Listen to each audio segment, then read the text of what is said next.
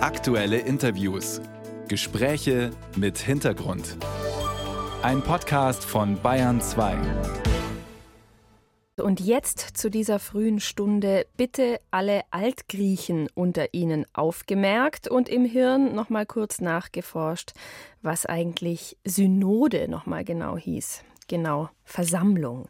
In Rom tagt seit dem 4. Oktober die Weltsynode der katholischen Kirche. Es geht um strittige Fragen wie Frauenordination und Homosexualität.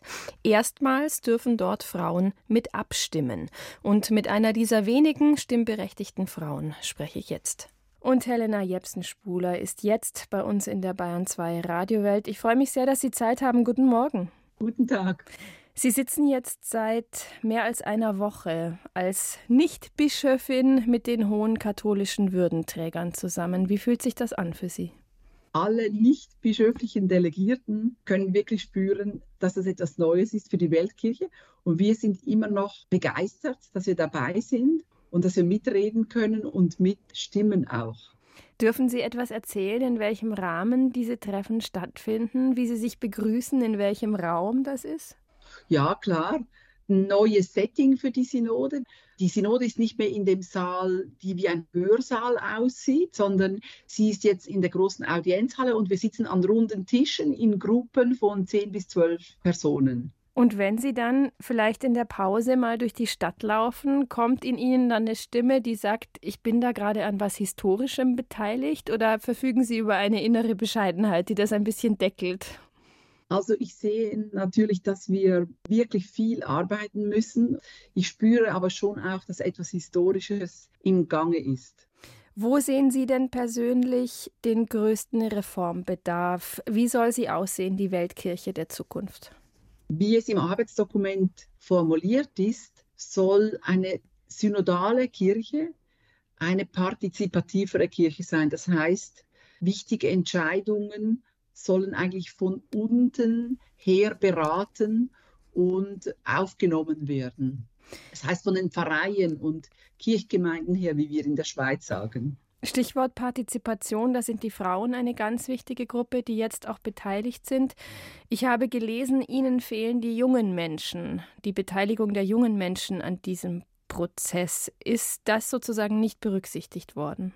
Das ist wohl berücksichtigt worden und es war wohl schon ein wichtiges Anliegen. Papst Franziskus hat in kontinentalen Bischofskonferenzen extra gesagt, ihr müsst die Frauen und die jungen Menschen berücksichtigen. Aber es gab wohl verschiedene Gründe, wieso junge Menschen, sie sind nur etwa, glaube ich, zwei oder drei ganz junge, die mit uns sind.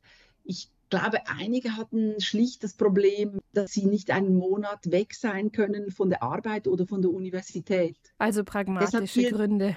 Genau, und ich denke, für die zweite Synode nächstes Jahr im Oktober müssen wir uns da etwas überlegen, weil die Stimmen der jungen Menschen unbedingt hinein müssen in diesen Prozess. Als wie offen erleben Sie die Bischöfe, mit denen Sie beieinander sitzen?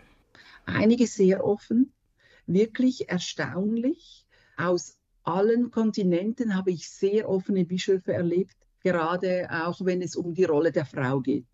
Sie sprechen alle Kontinente an. Ist denn in Zukunft denkbar, dass von dieser Weltsynode Dinge ausgehen, die nur in Anführungszeichen regional umgesetzt werden und nicht gleich in der ganzen Weltkirche? Das ist durchaus möglich, weil das wären wirklich die guten pastoralen Lösungen. Es ist durchaus möglich, dass wir in Westeuropa etwas einführen können, was jetzt vielleicht in Afrika die Kirche noch nicht einführen möchte. Zum Beispiel ja die Ämter für die Frauen. Das könnte ich mir durchaus vorstellen, weil der Papst hat selber von einer gesunden Dezentralisierung der Kirche gesprochen. Das heißt, das könnte ein Weg des Kompromisses werden. Genau und eine Lösung für viele Probleme, weil wir finden für viele Fragen keine Lösungen in der ganzen Weltkirche. Wir müssen regionale Lösungen zulassen. Ich glaube, die katholische Kirche, das zeigt sich in der Versammlung, es gibt so eine große Diversität. Und diese Diversität soll sein und sie soll auch bei anderen Fragen wie LGBTQ, Menschen, wie sind sie in der Kirche einbezogen. Und der Frauenfrage denke ich, das kann möglich sein, dass wir lokal entscheiden. Und das würde dann bedeuten, beispielsweise ein Pflichtzölibat würde in Afrika gelockert werden, während es vielleicht in Asien weiter Teil der Lehre ist.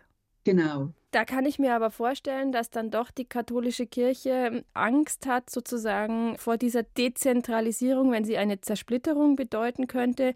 Spüren Sie denn auch bei manchen Bischöfen, dass sie diese Weltsynode und das, was davon ausgeht, fürchten? Gibt es da noch eine Angst? Ich glaube schon, dass viele spüren, dass ein grundlegender Wandel im Gange ist. Es geht um eine ganz neue Art und Weise, Kirche zu sein. Eine synodale Kirche ist nicht mehr in der gleichen Art und Weise diese hierarchische Kirche. Und wir müssen mehr regional denken und ich denke auch entscheiden. Und da gibt es natürlich viele Ängste. Da geht es auch darum, Macht zu teilen und miteinander zu lernen, wie wir gemeinsam beraten und dann auf diesen Beratungen Entscheide aufbauen. Es ist ein riesiger Prozess in einer großen Kirche in der ganzen Welt. Oder ich spüre das auch in der Versammlung. Das ist eine große Herausforderung, weil wir uns anders, und vor allem die Bischöfe und Kardinäle, sind das anders gewohnt. Nochmal eine Frage zu Ihnen persönlich. Ich würde Sie jetzt mal, ohne dass wir uns näher kennen, als Kämpferin bezeichnen innerhalb der katholischen Kirche. Hatten Sie mal einen Moment des persönlichen Zweifels, wo Sie gesagt haben, okay, jetzt muss ich aus dem Laden austreten, jetzt kann ich ihn nicht mehr reformieren? Oder gab es so tiefe Zweifel bei Ihnen persönlich nie? Doch, ich habe mich auch einige Male gefragt und ich komme immer wieder an diesen Punkt, wo ich mich frage, wie lange bleibe ich noch, was mache ich noch mit und wann ist es für mich dann auch einmal genug. Wenn sich nichts bewegt, denke ich, viele Frauen haben die Kirche schon verlassen und dann werden noch mehr Frauen gehen. Und die jungen Menschen werden nicht mehr in der katholischen Kirche sein wollen, wenn die Kirche sich jetzt nicht verändert.